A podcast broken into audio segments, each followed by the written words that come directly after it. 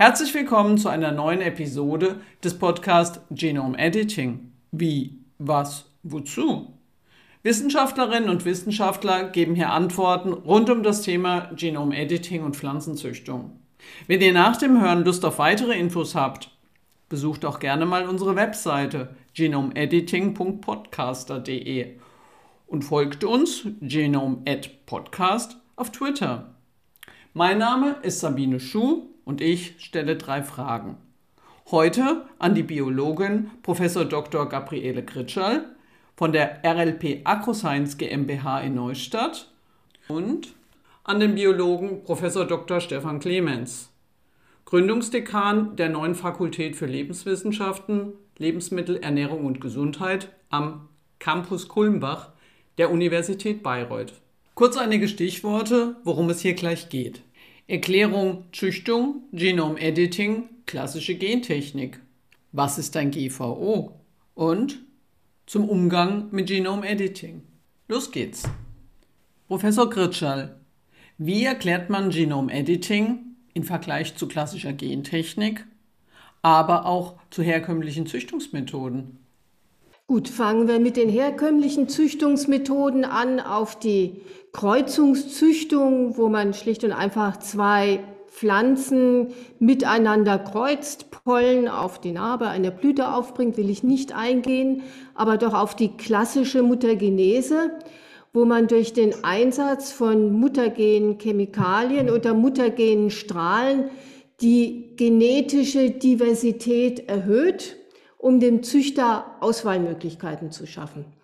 Durch die Bestrahlung oder den Einsatz der Chemikalien erhöht sich die Mutationsfrequenz um das Hundertfache im Vergleich zu ähm, natürlich auftretenden Mutationen. Und dies ermöglicht dem klassischen Züchter aus einer größeren Bandbreite von Mutationen auszuwählen. Allerdings ist es völlig unklar, wo diese Mutationen im Genom auftreten. Und die Auswahl ist auch eine rein phänotypische, also nur nach den sichtbaren Eigenschaften der Pflanze. Und das erfordert am Ende auch noch immer sehr lange Rückkreuzungsverfahren. Und einige der induzierten Mutationen, die phänotypisch nicht auffällig sind, werden wahrscheinlich auch einfach unsichtbar mitgeschleppt. Das heißt, wir erhöhen hier die genetische Vielfalt, aber wir wissen eigentlich überhaupt nicht, auf welche Art und Weise und schauen nur auf phänotypische Veränderungen. Die klassische Gentechnik hat hier den deutlichen Vorteil, dass man gezielt Veränderungen ins Genom einbringen kann, gezielt was die Eigenschaft angeht. Ich kann ein Gen übertragen, das zum Beispiel zu einer Insektenresistenz führt was ich nicht beeinflussen kann, an welcher Stelle im Genom diese neue Eigenschaft letztendlich landet. Das heißt, ich kann auch nichts über die Expressionsstärke dieser neuen Eigenschaft sagen oder ob sie vielleicht an einer Stelle landet, in der sie ein essentielles Gen zerstört. Das heißt, auch hier ist wieder ein Selektionsprozess des Züchters vonnöten. Das heißt, er sucht die Pflanzen aus, bei denen die neue Eigenschaft am besten ausgeprägt ist. Was bei der klassischen Gentechnik auch typisch ist, dass man in der Regel neue Eigenschaften einfügt und nicht unbedingt ja, Gene stumm schaltet. Die Genome-Editing-Methoden vereinen nur sehr, nun sehr viele positive Eigenschaften auf sich. Aus der einen Seite kann man sehr gezielt eingreifen, um eine neue Eigenschaft zu erzeugen, viel gezielter als bei der klassischen Gentechnik. Wenn man das Genom eines Organismus sehr gut kennt, kann man gezielt kleine Veränderungen induzieren, Mutationen, Insertionen, Deletionen, man kann auch, ähm, wie bei der klassischen Gentechnik, komplette Gene neu übertragen und man kann auch Eigenschaften ausnocken. Und das mit einer Präzision und Zielsicherheit, die keine der anderen Züchtungsmethoden leistet. Und man hat hier natürlich eine enorme Schnelligkeit des Eingriffs, da hier keine Rückkreuzungen notwendig sind, weil man nur gezielt an der vorgesehenen Stelle die Veränderung induziert.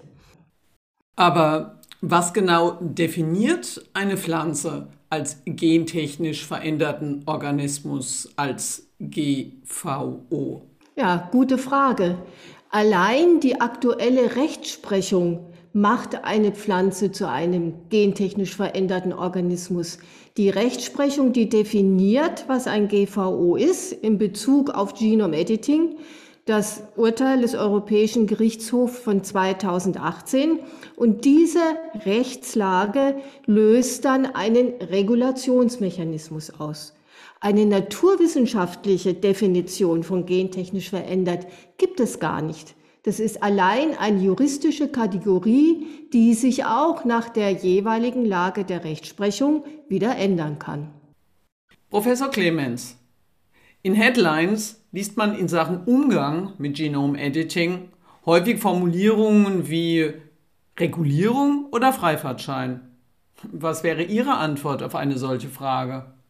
Und wir Menschen denken ja gerne in Schubladen und am liebsten nutzen wir zwei Schubladen.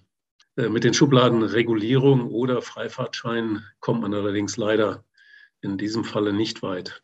Ein Freifahrtschein ist nach meiner Überzeugung nicht das Ziel da es vielfältige Anwendungen der Genomeditierung gibt. Diese sind auch sehr unterschiedlich und Transparenz ist generell wichtig. Andererseits Pauschalregulierung zu fordern, hilft auch nicht, wenn wir darunter die bestehende Regulierung verstehen.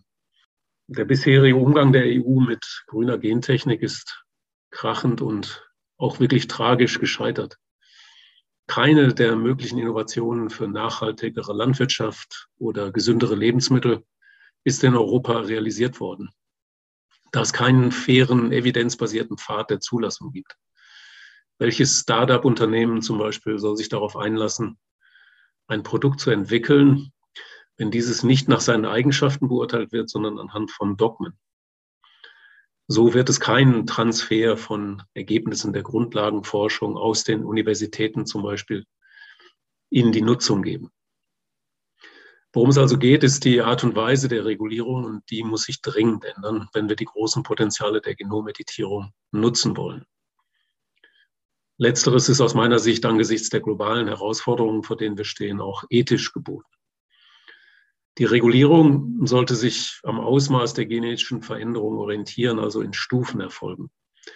Wenn die Veränderung ebenso natürlich auftreten könnte oder sogar schon natürlich aufgetreten ist, äh, und die meisten der bisher erreichten Genomeditierungen haben genau diesen Charakter, dann sollte die normale Regulierung für neue Sorten ausreichen, da kein fundamentaler Unterschied zu den Ergebnissen klassischer Züchtung existiert. Ja, eine Mutation ist nicht fundamental anders von einer anderen Mutation. Und die Frage, wie die entstanden ist, ist hier wirklich nicht von großem Belang. Werden dagegen größere Stücke DNA in das Genom eingefügt, könnte die Regulierung der Gentechnik aus meiner Sicht greifen. Allerdings sollten wir dann wirklich auf wissenschaftlicher Basis vorgehen und wir sollten nicht ideologische Begründungen nutzen. Äh, wie gesagt, sind wir davon in der EU bisher leider sehr weit entfernt. Äh, mehr als 20 Jahre der Risikoforschung zum Beispiel spielen in der heutigen Praxis kaum eine Rolle. Da sie keine Evidenz für die behaupteten Risiken gefunden hat und insofern äh, möglichst ignoriert wird von denjenigen, die seit 20 Jahren Gewinn daraus ziehen, diese Risiken zu behaupten. Also politisch liegt hier noch ein weiter Weg vor uns. Glücklicherweise werden immerhin erste zögerliche Schritte gegangen. Es kommt etwas Bewegung in die politische Debatte und ich hoffe wirklich, dass wir es schaffen, über Regulierung eben genau in solchen Stufen und evidenzbasiert nachzudenken.